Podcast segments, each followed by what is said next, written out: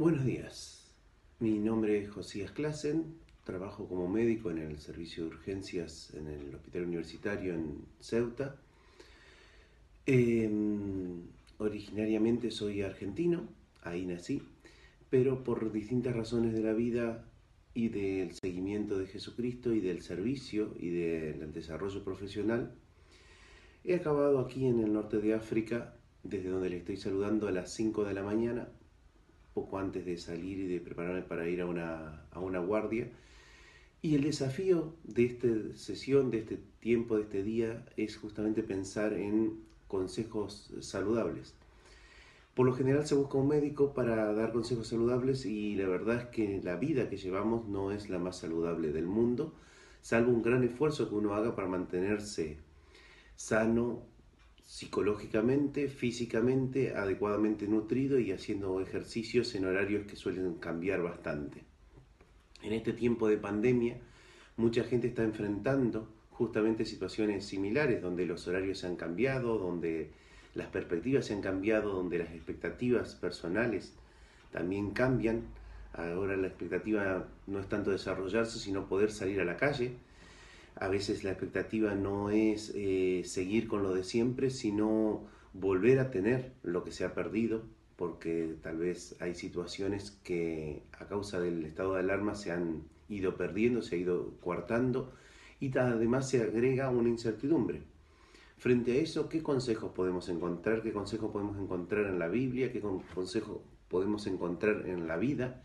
Que nos vayan mostrando cómo enfrentar mejor tiempos de confinamiento, tiempos de cambios, tiempos de readaptación a la vida social, tiempos de readaptación al salir nuevamente, pero ya con perspectivas diferentes. Y en el libro de Eclesiastés, que es un libro de reflexión, de reflexión casi filosófica, Alguien podría incluso clasificarlo como una reflexión de tipo nihilista o existencialista de la vida. Eh, hay un consejo sobre qué nos queda en esta vida o qué es lo que nos puede llevar a, tener una buena vida. Dice en el libro Eclesiastés, capítulo 9, versículo 7, vete, cómete un pan con gozo y bebe tu vino con corazón alegre, porque Dios ya ha aprobado tus obras. En todo tiempo sean blancas tus ropas, y que no falte un ungüento sobre tu cabeza. Goza de la vida, con la mujer que amas, todos los días de tu vida fugaz que Él te ha dado debajo del sol, todos los días de tu vanidad, porque esta es tu parte de la vida, y en el trabajo con que te afanas debajo del sol. Todo lo que tu mano halle para hacer, hazlo según tus fuerzas, porque no hay actividad, ni propósito, ni conocimiento, ni sabiduría en el Seol a donde vas. Esta perspectiva está planteada, algunos elegirían verlo desde una perspectiva pesimista, desde una perspectiva que plantea que todo se termina, que todo es vacío, y a veces puede azotarnos, puede atacarnos un pensamiento así en este tiempo de pesimismo, de no esperanza, eh, de no saber cómo enfrentar y uno a veces deja de preocuparse por cuidar el resto de su salud por cuidar su nutrición, porque ¿para qué me voy a preocupar por lo que como si no sé cómo va a ser mañana, si no sé si mañana voy a poder salir? ¿Para qué me voy a preocupar por hacer ejercicio si mi físico está orientado ahora a estar frente a una pantalla o a estar sentado en un sillón o a pasar eh, horas alejados de otras personas? Y una de las cosas claves es que nuestro cuerpo sigue siendo el mismo nuestro mundo sigue siendo el mismo, nuestra expectativa de vida sigue siendo prácticamente la misma. Eh, en cuanto podamos controlar definitivamente esta, el contagio, se pueda controlar definitivamente esta pandemia, ya sea con vacunas o con medicaciones, la expectativa de resolución va a ser la misma. Pero mientras tanto, hay una vida que seguir llevando adelante hay una familia con la que seguimos eh, desarrollándonos, hay una pareja con la que podemos compartir y disfrutar la vida, en vez de sentirnos agobiados o agotados por estar encerrados en casa, disfrutar del tiempo ese que podemos llegar a tener.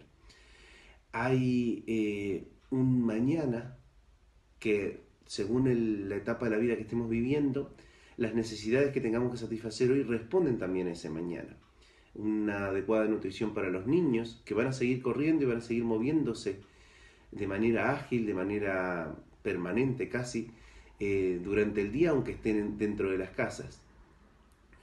Eh, hay una posibilidad de estar haciendo ejercicios. Para hacer una rutina de ejercicios saludables no necesitamos más espacio que dos metros cuadrados. Personalmente, mis compañeros en las guardias se ríen un poco de mí cuando digo que después de un rato de una ducha y un breve descanso, la mayoría aprovecha solo para dormir y vuelvo y les digo, es que estuve haciendo ejercicios. ¿Qué ejercicios se pueden hacer en una ducha? Pues bastante se pueden hacer. Hay muchos consejos al respecto, eh, pueden encontrarlos en YouTube, dados por eh, em, personal entrenado, por personal capacitado en cómo ejercitar nuestro cuerpo, que pueden mostrar cómo podemos desarrollar la elasticidad, desarrollar elongaciones, desarrollar movimiento de toda la musculatura, mantener eh, nuestro sistema esquelético, nuestro sistema muscular en movilidad adecuada, porque si hay algo que es un gran enemigo de nuestro cuerpo es la inmovilidad.